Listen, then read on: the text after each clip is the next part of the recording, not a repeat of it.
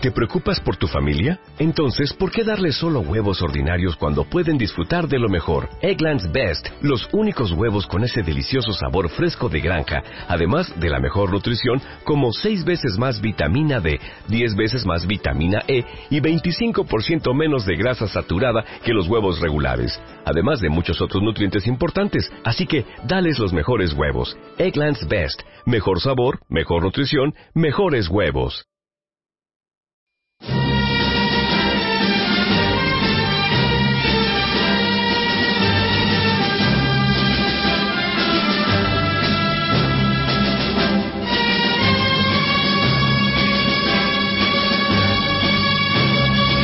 Escuchando Libertad Constituyente.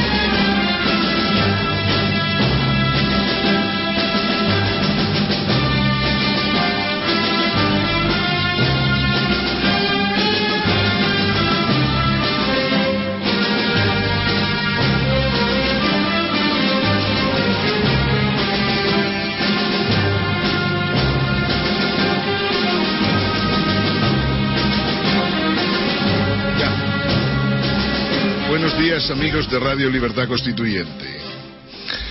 Un día más y hoy con Rubén Manso. Rubén, ¿estás al teléfono?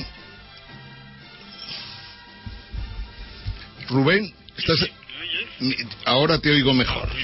Vale. Eh, está también con nosotros Rafael Martín Rivera. Rafael, buenos días. Buenos días. Y tenemos como siempre al a don Antonio García Trevijano. Este día estaba deseando que llegarais porque me han puesto en un compromiso al tener que comentar las noticias, como son tan exclusivamente relacionadas con los temas de los que sois vosotros verdaderos conocedores y especialistas, y estaba deseando que llegarais para que me aclaréis el tema, que ha habido un caos verdaderamente en la prensa que no distingue el carácter de las medidas ni las consecuencias que tiene cada una y estaba deseando que llegarais. Perfecto, pues no se preocupe, don Antonio, que aquí todo el mundo saldrá con las ideas claras. Lo último que podemos hacer en un movimiento como el nuestro, el no ser claros. Querría animar una vez más a toda la gente que entra en Facebook a que se hagan socios de movimiento de MCRC, que como todo el mundo sabe es un, un deseo serio, profundo de tratar de que en España se abra un proceso constituyente, dado que la magnitud de los problemas que tenemos superan por mucho tanto al PSOE, que ya lo demostró, como al Partido Popular, que, como decía el otro día el señor Rajoy, tiene un lío impresionante del que no sabe cómo salir. Bien, hoy vamos a tocar tres temas, pero finalmente los dejaremos en dos. O sea, vamos a hablar de las dos grandes reformas que tiene el Gobierno en manos que son la reforma laboral y la reforma financiera. Es como la primera que se va a tocar, va a ser la reforma financiera, pues hablaremos de la reforma financiera. Por lo tanto, a, lo largo de la, de la mañana iremos comentando claramente las diferencias, como se abordaron, por ejemplo, la crisis financiera en Estados Unidos por el propio presidente Franklin Delano Roosevelt allá por los años 33 y cómo se está abordando en España, que en el fondo no es más que un intento, un sucedáneo para intentar calmar a la gente y para tratar de engañar a los mercados.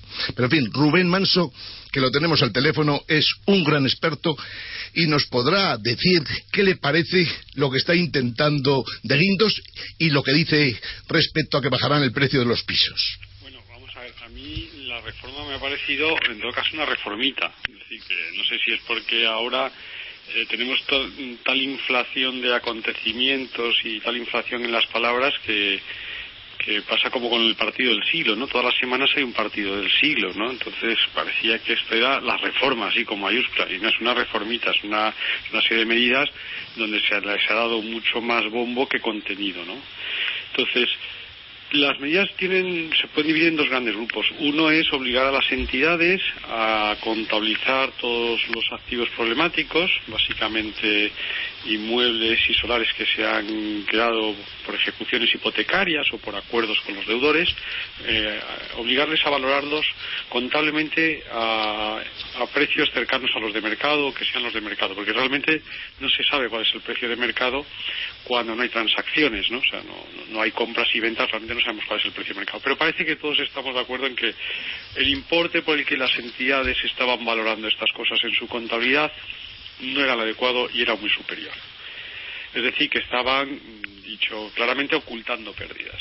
Entonces ahora se les obliga a reconocer pérdidas en un volumen importante y entonces el, ministro dice, y yo creo que en esto que hasta aquí lleva razón, que una vez que usted ya lo tiene contabilizado en sus libros a un precio que a un valor que más o menos es el precio de mercado, pues no le, da lo mismo tenerlo que no tenerlo, es decir, que en ese momento sí lo va a poner a la venta. Antes no quería porque en el acto de venta iba a aflorar la pérdida, ¿no? Y eso es verdad que probablemente se produzca en transacciones. Ahora, aquí hay dos cosas que no se dicen. Una, oiga, no hacía falta hacer ninguna reforma para que las entidades valorasen las cosas como debían. La norma contable que, las normas contables que, teníamos y, los mecanismos discrecionales de, los que dispone el supervisor eran suficientes para exigir a las entidades que valorasen las cosas como debían. Y se debían haber exigido ya hace tiempo. No ahora, mire, modificamos la norma para que las entidades contabilicen. No, no, si es que no hacía falta modificar nada. Lo que hacía falta era exigir el cumplimiento de la ley. Decía el ministro ayer, en esto yo creo que también lleva razón, dice, bueno, esto mm, es posible que genere algo de confianza en los mercados y que permita a las entidades endeudarse. Dice, bueno, pues a lo mejor es verdad que genera algo de confianza en los mercados porque los mercados al final les hemos dado razón. Es que no se podían fiar de las cuentas que publicaban nuestras entidades. y, algo, algo, de culpa tendrá el supervisor bancario, algo de culpa tendrán los auditores de cuentas, algo de culpa tendrá el sistema de que se hayan estado presentando cuentas que ahora se reconoce claramente que estaban falseadas. Bien, pero vuelvo al tema la confianza generará que entre que estas entidades se puedan endeudar. Pero no nos engañemos, ese endeudamiento de las entidades no es para dar crédito, como se dice. No, eh, porque como también han dicho esta semana algunos banqueros, para dar crédito lo que hace falta es confianza y que la actividad crezca. Y la actividad está deprimida y no hay confianza. Nuestros banqueros no quieren el crédito exterior para dar crédito interior. Quieren el crédito exterior porque están muy endeudados de los años de bonanza económica, de los años de la gran burbuja, y les están venciendo toda la financiación exterior que pidieron en esos años. Es decir, esa financiación exterior que pidieron hace 10 años, hace 5 años, está venciendo, necesitan renovarla y con esto lo que esperan es conseguir renovarla, pero no es un crédito nuevo para volverlo a conceder. ¿no? Esto, Rubén, tenemos aquí a Rafael. Vamos a ver qué opina él. Está clarísimo que se nos ha permitido, que se les ha permitido a los bancos contabilizar, lógicamente, activos a precios distintos de su valor. Es un hecho que en eso han estado implicados gobierno y, y lógicamente, todos los banqueros. Eso, y sin duda, sin duda de ninguna clase, en el fondo, ha sido amparar conductas delictivas. Y no solo esto, sino que han estado engañando a los mercados, a los particulares y a todo el mundo que, confía en los bancos. Pero bueno, todos sabemos que esto es una reformilla, como has dicho tú, pero lo que está clarísimo es que tiene algún propósito. Y yo creo que en este propósito pretenden que al menos los bancos zombies desaparezcan del mercado. ¿Es así, Rafael? Bueno, yo mm, me, reafirmo lo que dije el otro día, que es curioso porque recordando las palabras de, Emilio Botín eh, de hace ya casi más de un año, diciendo que había bancos que habían hecho bien las cosas y bancos que habían hecho mal las cosas, eh, eh, resulta curioso que recordándolo el viernes pasado en este programa, esta semana eh, Emilio Botín haya hecho exactamente la misma frase. Frase que ha sido de alguna manera también avalada por Francisco González. Es decir, aquí hay una serie de bancos que están en una situación holgada, que no tienen ningún problema de capitalización, que tienen reservas extraordinarias por encima de los 3.000 millones de euros, como, como dijeron ayer eh, eh, Francisco González eh, y, que luego además pues que tienen una tasa de cobertura de activos por encima del 40%, que es prácticamente lo que se está exigiendo, no en todo, en esto me corregirá Rubén, pero sí en alguno de los tramos sí se está exigiendo esos niveles de cobertura para activos otorgados. Del Banco de Santander, por ejemplo, se habla de, un, eh, de una tasa de cobertura de más del 50%. Es decir, eh, son bancos eh, tremendamente saneados. Lo que pasa es que la imagen bancaria española se ha visto tremendamente perjudicada por unas cajas de ahorros que no han cumplido ninguna de las normas contables. Pero luego, además, que han estado encubiertas por el Banco de España ¿eh? y bueno, eh, yo creo recordar aquellas palabras que en 2009 dijo el, el director general de de regulación, del Banco de España, José María Roldán, que decía que bueno que la norma no había fallado después de, aprobar Basilea II, que no, que, lo que había fallado era su aplicación. También dijo que eh, que el marco regulatorio tampoco había fallado, que lo que había fallado eran los mercados. Es decir, Aquí durante mucho tiempo todo el mundo ha estado echando balones fuera, tanto políticos como eh, autoridades reguladoras. Y en ese sentido, yo creo, a mi, modesta, a mi modesto entender, pues que sigue habiendo bancos que están saneados y que dan eh, una buena imagen de lo que es el sistema bancario español y hay otros pues que pues que no. Y el problema está en esos que no. Es decir las fusiones. Yo en eso estoy de acuerdo con Rubén. No son la solución, eh, pese a lo que dijo ayer de Indos que tendrán que hacerse en los próximos meses y antes eh, tendrán que presentarse los proyectos de fusión eh, dentro de los próximos meses, yo no sé cómo, y que esos serán los beneficiarios precisamente del FROP, que son precisamente esas entidades las que han estado sirviéndose de este fondo. ha habido otros bancos que, que, ni lo han olido, es decir, eh, estamos metiendo, yo creo, en el mismo saco a todo el sistema y, yo creo que no debería ser así. Vamos a ver, don Antonio, le voy a, le voy a soltar aquí una cosita que hizo don Franklin Delano Roosevelt y que a usted le gustará, aunque me imagino que la conoce mejor que yo.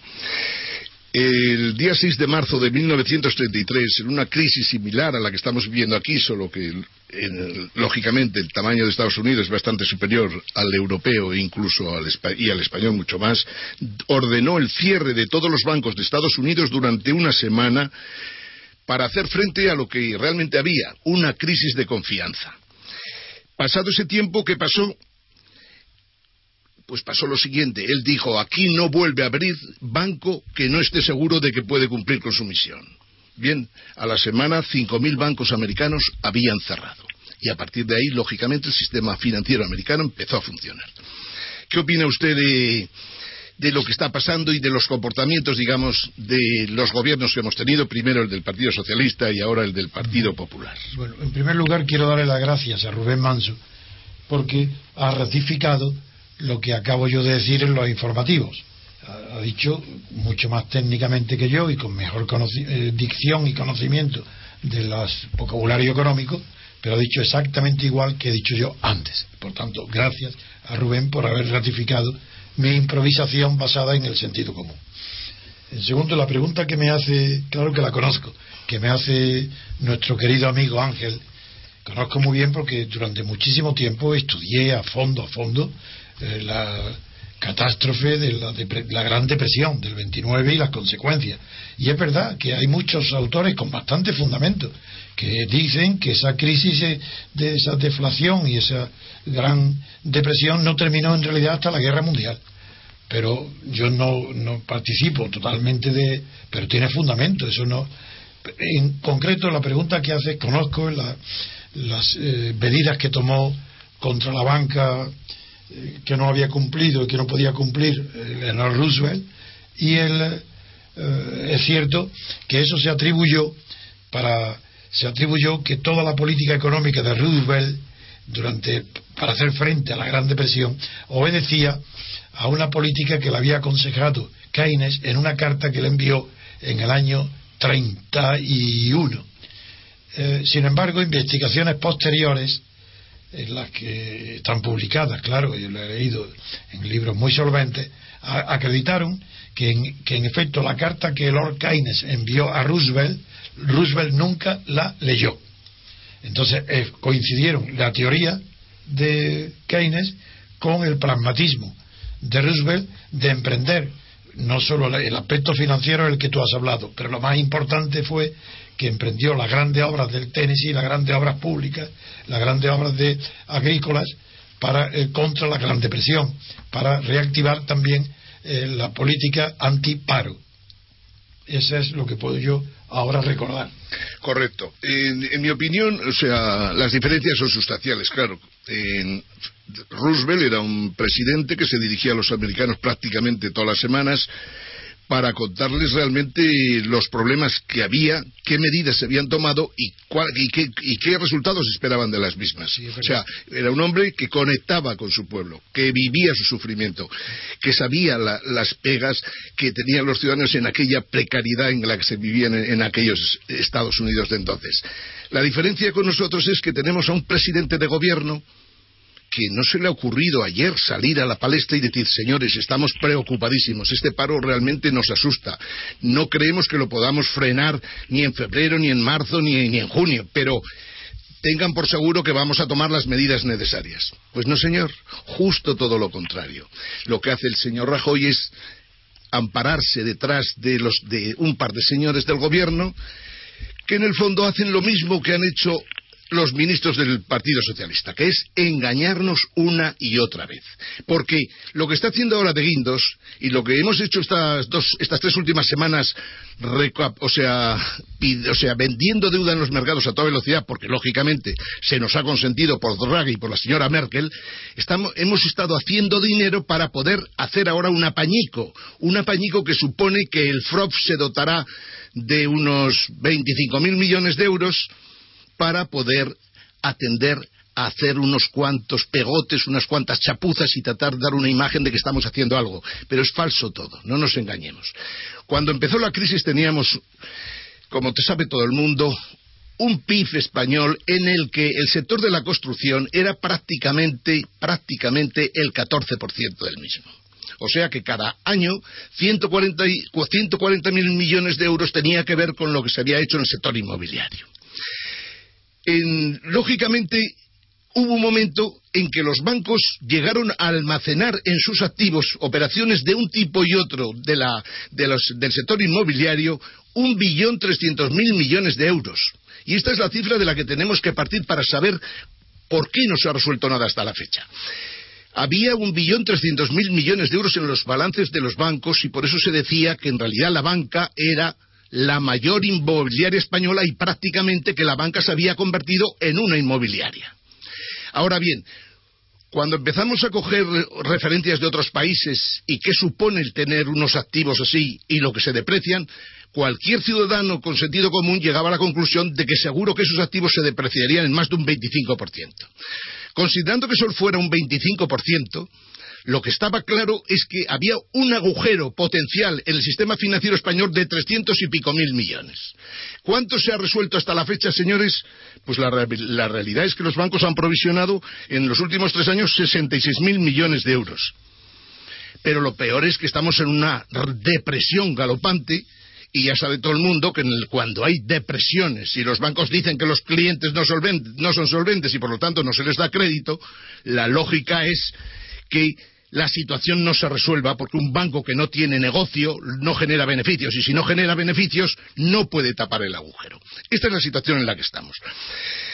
Creo, Rubén, que estarás de acuerdo conmigo en que el, el en este momento lo único que está pretendiendo es unir a bancos grandes con bancos chiquititos que supongan, por ejemplo, un incremento en los balances de los grandes de un 20% o incluso de un 10%.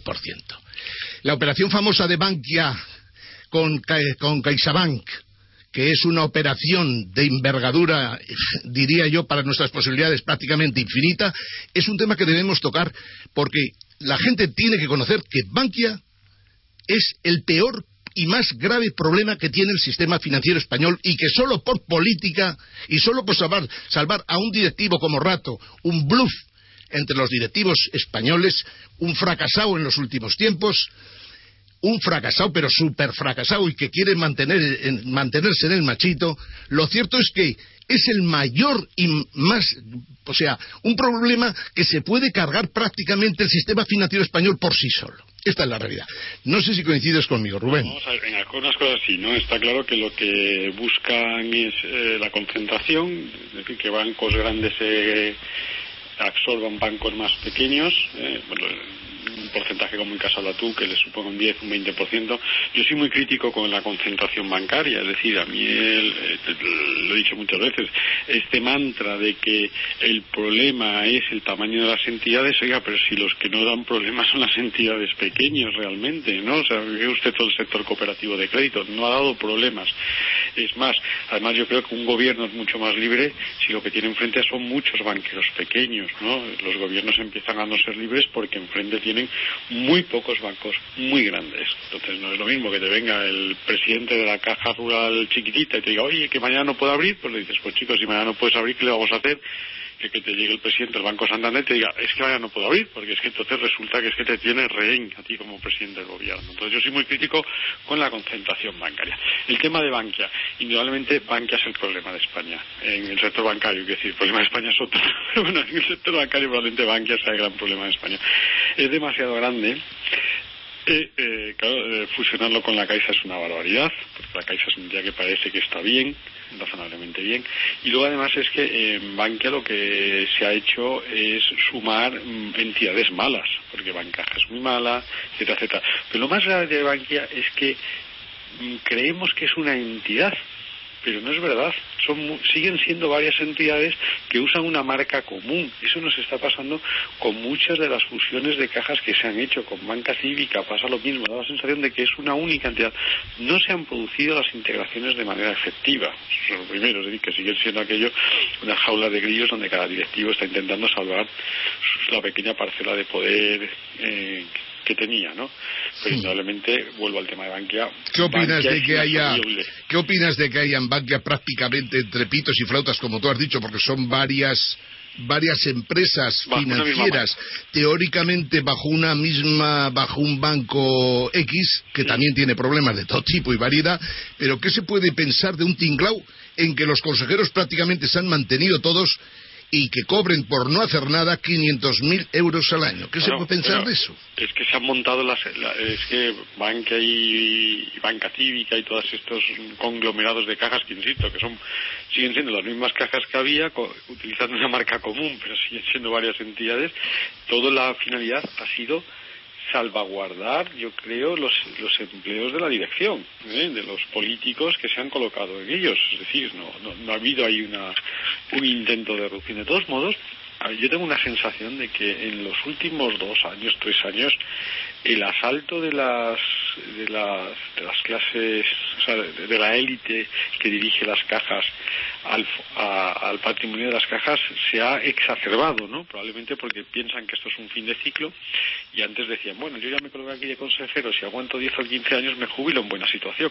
Y yo creo que ahora piensan, mira, esto puede durar dos o tres años nada más y entonces hay que hacer la caja en dos o tres años porque los la caja para los consejeros como es natural para, no para la caja claro. Sí claro porque me da la sensación de que los comportamientos agresivos hacia el patrimonio de las instituciones se han acelerado muchísimo no y es porque probablemente tienen esa sensación de fin de ciclo. Ya mira esto sabemos lo que va a durar vamos a ver qué cogemos no se abaratarán los pisos para los ciudadanos como dice de Guindos o se abaratarán los chollos para los consejeros de Bankia, por ejemplo. Es que esto se puede convertir en una, en una nueva desamortización. Esto es la desamortización, sí señor, pero una desamortización bajo la tutela de Esperanza Aguirre, porque teóricamente Bankia depende de Esperanza Aguirre y tiene ahí una bomba de relojería que tendría que abordar seriamente. Esto, Rafael, tú crees más moderado que Rubén y que yo. Eh, vamos a ver, dice de Guindos que se van a abaratar los pisos para los ciudadanos. ¿Eso es verdad o no? Bueno, yo antes, eh, si me permites, es que antes no he tenido la posibilidad de intervenir y se me ha erizado un poco el pelo cuando habéis mencionado a Roosevelt y a New Deal. Yo creo que si la economía norteamericana y la economía mundial salió adelante eh, después de, la crisis del 29, fue más bien eh, a pesar del New Deal que gracias a él. El propio Keynes, coautor de semejante barbaridad, bueno, eso se lo. Este, aquí somos muy demócratas y por eso dejamos decir semejantes barbaridades, pero bueno, adelante. A partir, a partir del año 45 eh, cambió incluso sus propias sus propias perspectivas y llegó a las teorías clásicas, una persona que por otra parte creía en el corto plazo, ¿eh? como él decía, en el largo plazo estaremos todos muertos, o sea, como economista la verdad. No, eh, al- a, a largo plazo. en el largo plazo. No, en el largo en- plazo. no se dice, no se en el largo decir. plazo es la traducción que Es existe inglesa, oficial. es inglesa. Sí, Eso vale. en español significa a largo plazo. Bueno, En español no hay más que a medio, a corto, porque se dice en es una situación permanente, mientras que a, es una situación de perspectiva. Esa es la diferencia. En español no se puede decir en, lo siento, pero es así, ¿eh? Agradecido, don Antonio.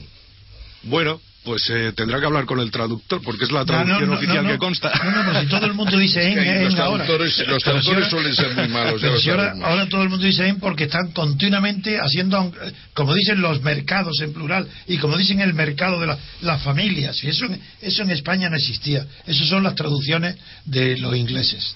Bueno, pues queda ahí. Spanglish, o dicho de otra manera. Queda bueno, en- yo personalmente no creo en Keynes, como no creo en Hayek, como no creo en, en Pues yo el en señor sí creo. Ya lo sé, que ya lo sé, hombre, faltaría más. Yo no creo en ninguno, porque sinceramente creo que la crisis que estamos viviendo Ninguno de ellos ha estudiado algo ni parecido, porque esto no es la crisis del 29. No, esto que- es muchísimo más complicado. No, no. Y un segundico, un segundito Sí. nada más.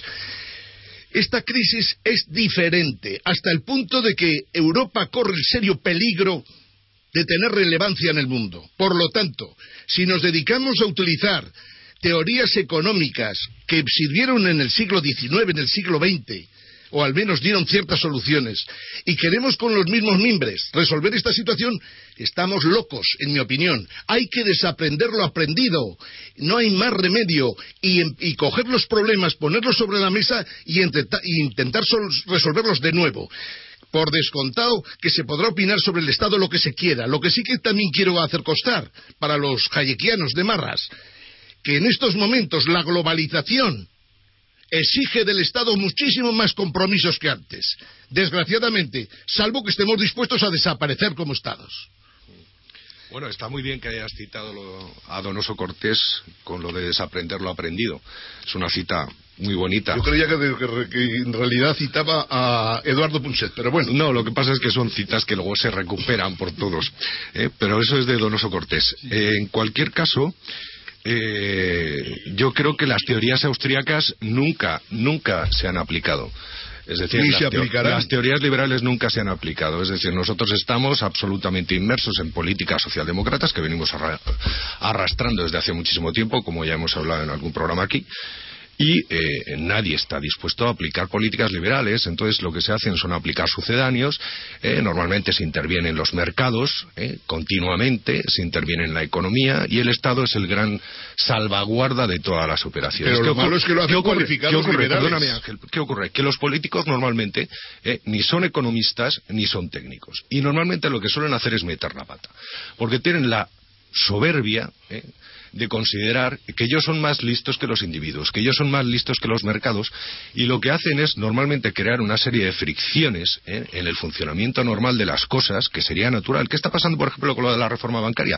Pues si no hubiera pasado nada con que unas cuantas bancas, con- con- perdón, con que unas cuantas cajas se hubieran ido al garete, que hubieran quebrado, pues si no pasa nada. Pues es que no pasa Keynes nada, se hubiera saneado el acuerdo. Si es sistema. que yo no tengo nada que ver con Se Keynes, hubiera saneado el sistema, pero no, es que siempre tenemos que estar interviniendo y eh, intentando salvar una situación para empeorarla mucho más. Vale, pero y me siempre con dinero reconoceréis- público, por supuesto, porque me sí. reconoceréis que los muertos, bien muertos están, coño. Quiero decir, cayeron hace 40 años que están enterrados, muchos, o más incluso alguno de ellos. Pero si nunca se les hace caso. Dejémoslos claro que no, porque vamos a hacerles caso. el problema es que no se les que hace el mundo caso. es distinto, que vivimos en otro mundo distinto. El siglo XXI es diferente. Nos hemos llevado la sorpresa de que resulta que, por lo que sea, de nuevo, Oriente vuelve a tener el mismo peso que tenía en el siglo XVI.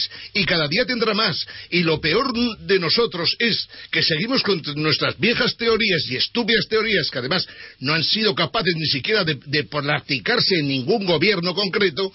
Y creemos que así salvaremos la situación. Pues no.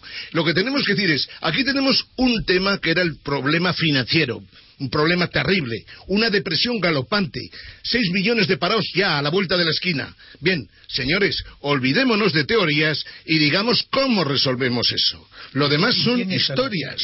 Ángel, ¿y quién está con las teorías? Yo creo que todos los que estamos aquí somos innovadores, estamos pensando por nosotros mismos. No, yo cada vez que oigo a Hayek nombrarlo ya se me pone bueno, los pelos yo no voy a nombrar a Hayek, pero sí voy a nombrar, saliéndome totalmente del contexto económico, a Eugenio Dors. Lo que no es tradición es plagio. Es decir, todo está inventado.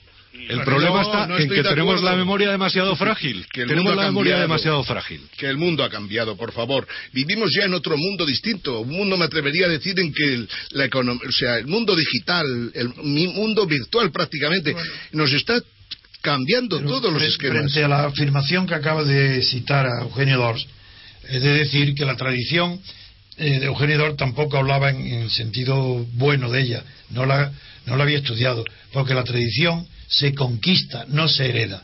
Lo que no, lo que no se conquista la tradición perece, muere y la tradición necesita ser conquistada en aquello que vale. Esos son pensamientos de Malraux, pensamientos de muchísimos grandes pensadores, infinitamente más profundos que Eugenio Dors. Hombre, Malraux, más profundo que Eugenio Dors.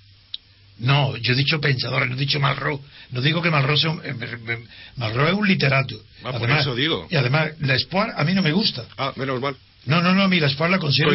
Yo no la puedo leer. No, no, yo tengo mi opinión personal, pero no quiero traerla aquí. Digo nada más que la tradición se conquista, pero eso, eso no es de Malraux. Lo, he citado porque, como es muy conocido, es posible que alguien haya leído esa frase o ese pensamiento en Malraux. Pero la idea de que, por ejemplo, voy a contar eh, Lenin, el, el, mayor revolucionario que ha habido en la historia moderna ha sido Lenin. Pues Lenin, eh, después de triunfar la revolución, el mismo día, al día siguiente, cuando se estaba instalando su despacho en el Instituto Smolny este de las señoritas eh, del estudio, estaba en su despacho clavando, subido en una silla, eh, encima del sillón donde de su despacho estaba clavando un retrato de Pedro el Grande. Entró Trotsky, lo vio y le dijo, pero hombre, te va a caer encima de la cabeza y él dijo, primero, Pedro el Grande es lo que yo quisiera ser, es Pedro el Grande, y es esta tradición lo que necesita la revolución para conquistarla. A eso me refiero. A que, no hay revolución sin tradición. Es imposible. en fin, aparte ya de discusiones que, no tienen mayor importancia. No, pero, pero es un picante intelectual y cultural a la discusión económica. Estoy completamente de acuerdo. Algo que no se ve en ninguna de las radios que compiten con nosotros. Eso es imposible. Vamos a ver. Resumiendo la primera parte de nuestro programa, que, les, que la hemos dedicado, eh, y además la hemos definido perfectamente, la situación de la crisis bancaria española. La conclusión a la que yo llego es que volvemos a hacer remiendos y que, por lo tanto, no se resolverá nada en el año 2012, sino todo lo contrario.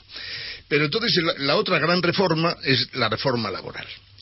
En la reforma laboral creo que hay como seis puntos que merece la pena tocar para que una reforma laboral pudiera ser seria. El uno sería costes laborales excesivos, mercado laboral dual que hay que romper con él cuanto antes, la negociación colectiva española es excesivamente rígida, las cuotas mínimas a la seguridad social de autónomos y pequeños empresarios son rígidas pero además altas y evitan que lógicamente la cosa funcione. La contratación parcial no funciona en España y para terminar la judicialización de las relaciones laborales es un desastre total porque encima incrementa muchísimo los costes de las empresas. Esto, Rubén, ¿qué opinas tú de estos seis puntos que estábamos hablando? la reforma laboral ya sí que no es mi, mi, especialidad, ¿no? Pero eh, a mí eh, lo que siempre que oigo hablar de la reforma laboral hay una cosa que, me llama mucha atención. Llevamos 30 años con un discurso oficial, 30 a lo mejor son más, ¿no? Pero bueno, mi memoria de los acontecimientos en primera persona alcanza eso, ¿no? 30 años oyendo hablar de que el problema de España es un problema de competitividad y de salarios altos, ¿no? Y entonces llevamos 30 años donde los salarios de los trabajadores se han se han deteriorado mucho y de hecho se han deteriorado mucho con políticas muy keynesianas de bueno vamos a mantener los salarios nominales vamos a crear un poquito de inflación y vamos deteriorándolos Eh, después de 30 años hemos visto que las cosas no han mejorado y los salarios, yo creo que todo el mundo tiene la sensación de que en los últimos 30 años se han deteriorado mucho, es decir, los salarios reales han caído mucho y seguimos y seguimos con un paro estructural muy alto, es decir, en los mejores tiempos de Aznar no bajábamos de los 2 millones. Es decir, que el problema de España no está en los salarios, como se dice, estará en otro sitio. Por otro lado, yo creo que, que, querer competir... Las indemnizaciones de los despidos, ¿cómo lo ves tú? Hombre, las indemnizaciones de los despidos eh, sí es cierto que es un para cualquier empresario es un problema a la hora de contratar es decir eh, ahora es decir al final cuando necesitas contratar contratas ¿eh? por lo menos esa es mi experiencia lo que sí es cierto es que retrasas mucho la decisión y te aprietas mucho los machos ¿no? y en cualquier caso la, regulación ha permitido eh, pues fórmulas alternativas ¿no? para evitar al final lo que hemos creado es un dos clases laborales, ¿no? Tenemos la clase laboral de los que pudieron acceder a los contratos clásicos de 45 días por año y luego un montón de trabajadores que se han ido incorporando después y, que, bueno, pues no han podido acceder a eso de los 45 días porque, no nos engañemos, los últimos gobiernos de los dos signos han dado mecanismos para no incorporar trabajadores a eso. O sea, aquí lo que se produce es una injusticia, realmente, ¿no? Eh, dos grupos de, trabajadores perfectamente diferenciados. y vamos a ver entonces, queda claro que, o sea, las indemnizaciones por despido en España siguen siendo altas, el nuevo contrato que aplicó el Partido Socialista de 33 días ha resultado también un desastre. Es cierto que las reformas, hagamos lo que hagamos, cuando estás metido en una situación de depresión galopante, ya puedes hacer reformas que, desde luego a, medio plazo es imposible que se vean resultados. Es decir, a medio plazo digo a tres años. Creo que ni a tres años es posible ver resultados. Será a más largo plazo. Lo que sí que es bueno es que los mercados, ya que hablamos de esos seres desconocidos, sin cara y demás, pero que desgraciadamente ahí están, tienen que ver que en España hay un país serio, un gobierno serio, que en el fondo admite que los sindicatos tienen una fuerza desmedida y hay que acabar con ella. Eso es lo que quieren ver los mercados. Y la reforma laboral tiene que ir en eso. Los sindicatos y las organizaciones empresariales tienen que perder poder porque no justifica el mando en plaza que tienen en el Estado del año 1978. O sea, es absurdo completamente. Pero, en fin, siguiendo con el tema. Decíamos que íbamos a hablar del mercado laboral dual y, por lo tanto, estamos hablando eso, de dos tipos de trabajadores en España y unos tipos de contratación, o sea, algo que es la contratación a tiempo parcial, que hay países en los que funciona de maravilla y en España funciona. No funciona. ¿Qué opinas tú, Rafael? Bueno, yo respecto de lo de, por ejemplo, del despido, perdona que siempre vuelvo hacia atrás, pero me quedo con cosas en la cabeza. Vamos a ver, en España la, indemniza, eh, la indemnización que se está dando, eh, lo que comentabas, eh, el número de días de 33 días es, comparándolo con el resto del marco europeo, es un auténtico disparate. En Francia, días más de media, sí, No, no, en Francia están en 5 días. De la media. 5 días, 5 días por año trabajado. Pero de la media de la Unión de los 25, creo que era exactamente, es un, eh, la media viene a ser un 23 días por año. De bueno, pero en cualquier caso, pongo el ejemplo de Francia porque es precisamente uno que no es excesivamente liberal. Eh, quiero decir que es un país. Y es con lo que competimos, eh, además, sí. bastante dominado por los sindicatos, la estructura funcionarial, es decir, que tiene, digamos, una estructura socialdemócrata muy parecida a la nuestra ¿eh? y que domina en todos los sectores. Entonces, si en Francia están con cinco días y nosotros estamos con 33 y hemos avanzado, me parece que eh, pues estamos perdiendo lo que comentábamos el otro día, competitividad. ¿eh? No es extraño que en el Doing Business y en el World Economic Forum pues estemos en los puestos por detrás de los 40. Vamos a ver, siguiendo para que no se nos escape ningún tema en los diez minutos que nos quedan. La negociación colectiva. Como todos sabemos, ha habido. La negociación colectiva es la madre de la. Vamos, lo que sustenta la vida de los sindicatos y organizaciones empresariales. No solo la negociación colectiva, sino lo que ayer comentábamos con, con Rubén, bueno, ayer, hace unos días comentábamos con Rubén también, de los expedientes de regulación de empleo la corrupción de los expedientes de regulación de empleo. Esas dos patas, indudablemente, es el sostén de organizaciones sindicales y empresariales. Si Rajoy no aborda el tema de la negociación colectiva de verdad, si, Rajoy no se carga de la noche a la mañana tal aprobar la, la, ley esta, los doscientos y pico mil funcionarios que tienen las organizaciones empresariales y sindicales que no sirven para nada, España dará una imagen ante el exterior de que no ha hecho una reforma laboral.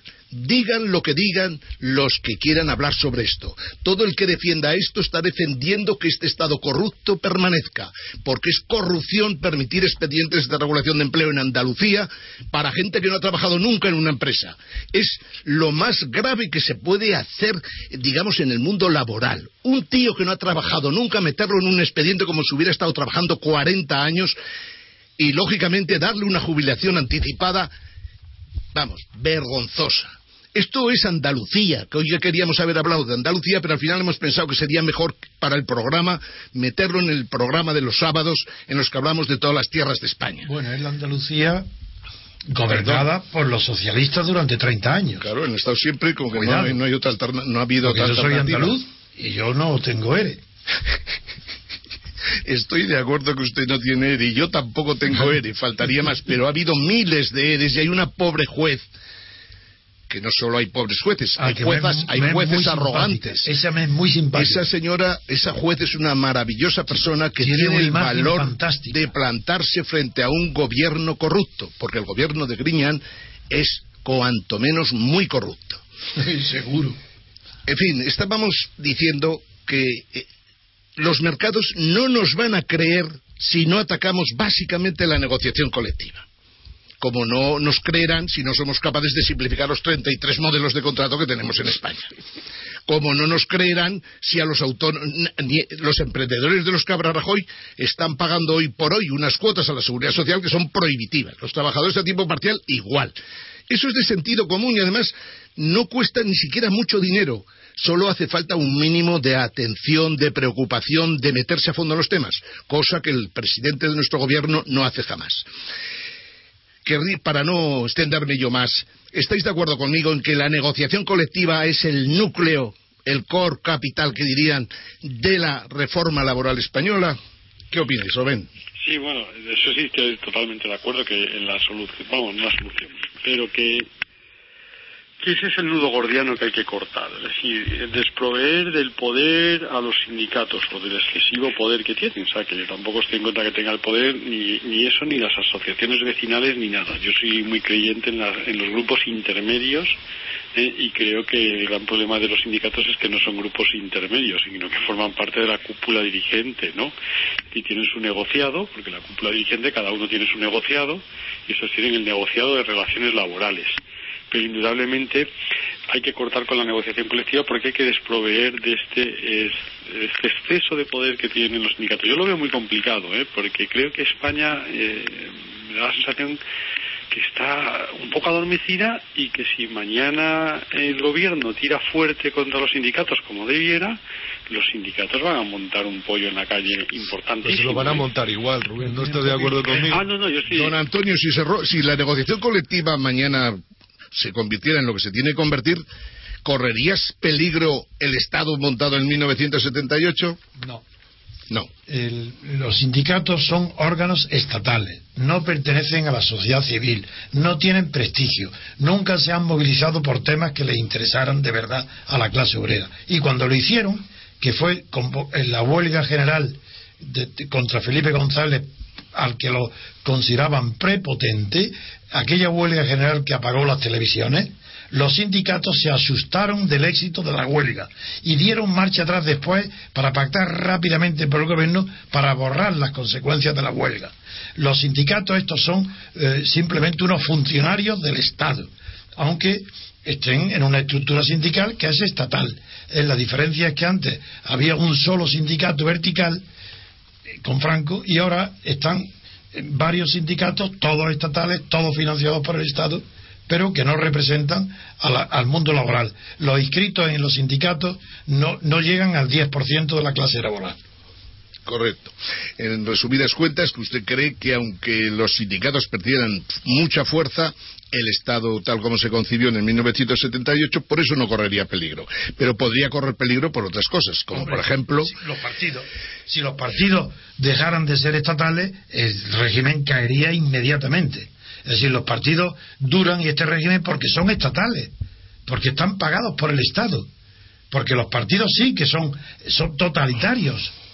y los sindicatos también, pero el sindicato están tan poca gente afiliada que no que sacarlos del Estado y no pagarles subvenciones no ocasionaría una hecatombe, mientras que los partidos, como están votados por dos tercios de la población y son estatales, dejar de financiar los partidos del Estado, suprimir las subvenciones, devolverlos a la sociedad civil de donde nunca tuvieron que haber salido, sí que acabaría con el régimen. Pero conseguir eso, digamos, con la oposición de los partidos actuales, tiene que ser bastante complicado, exacto. Es que eso es imposible. Hombre, la, a mí, yo lo que pienso es, el Partido Socialista está hoy en una guerra campal de tal calibre que indudablemente el resultado final de lo que pase en Sevilla pues va a tener relación lógicamente con las próximas elecciones también en Andalucía. Claro. Ergo, el Partido Socialista se puede encontrar que no gobierna en ningún sitio de España. Sí, tiene su huequecito en el Parlamento, faltaría más, y me imagino que le dará de comer al señor Rubalcaba el señor Rajoy, como es natural. Pero un país en el que el paro aumenta impresionantemente, en que las empresas siguen cayendo, en que los bancos están unos contra otros, un país en que la, digamos, la oligarquía se da cuenta de que este tinglao es demasiado caro, que es insostenible el Estado de las autonomías, no da más que medios o más que no crea más que una situación tan clara como para que todo pueda darse la vuelta? Sí, existe esa posibilidad seria. Pues yo, la he contemplado en mi libro. Esa posibilidad es que no es que sea seria, es que es probable y tardará más o menos, pero seguro que este estado de partido quiebra, más que los bancos. Este estado de partido es insostenible porque, porque ni hay separación de poderes, ni hay representación de la sociedad. ¿Cómo va a estar defendida la sociedad? ¿Por quién? Si no tiene representantes. Si son ellos mismos del Estado todos. Don Antonio, pues entonces vamos a por ello. A nuestros oyentes, ánimo que sea que se, que se lógicamente se entren en Facebook, se hagan socios del movimiento del MCRC. Y saludos a Rubén Manso. Rubén. Saludos, me había quedado ya traspuesto. Y a, Rafael, a Rafael le quiero pedir disculpas porque es que yo no puedo evitar la defensa del idioma.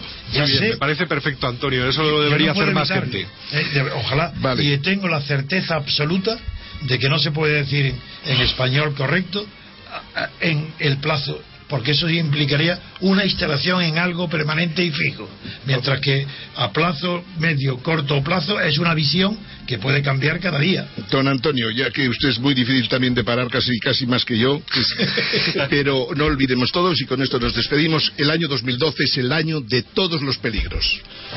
Saludos a todos. Pues saludos a todos, queridos repúblicos, muchísimas gracias por acompañarnos un día más. Les recordamos que mañana tenemos también Libertad Constituyente de 8 a 11 de la mañana aquí en el 107.0, donde a continuación llegan los servicios informativos. Hasta mañana, repúblicos. Como nuevo cliente de Western Union, puedes disfrutar de una tarifa de envío de cero dólares en tu primera transferencia internacional de dinero en línea. Envía dinero a los tuyos en casa de manera rápida, fácil y conveniente. Visita westernunion.com o descarga nuestra app hoy mismo y tu primera tarifa de envío corre por nuestra cuenta. Aplican ganancias por cambio de moneda. No disponible para tarjetas de crédito y envíos a Cuba. Servicios proporcionados por Western Union Financial Services Inc. NMLS 906983 o Western Union International Services LLS NMLS 9069 85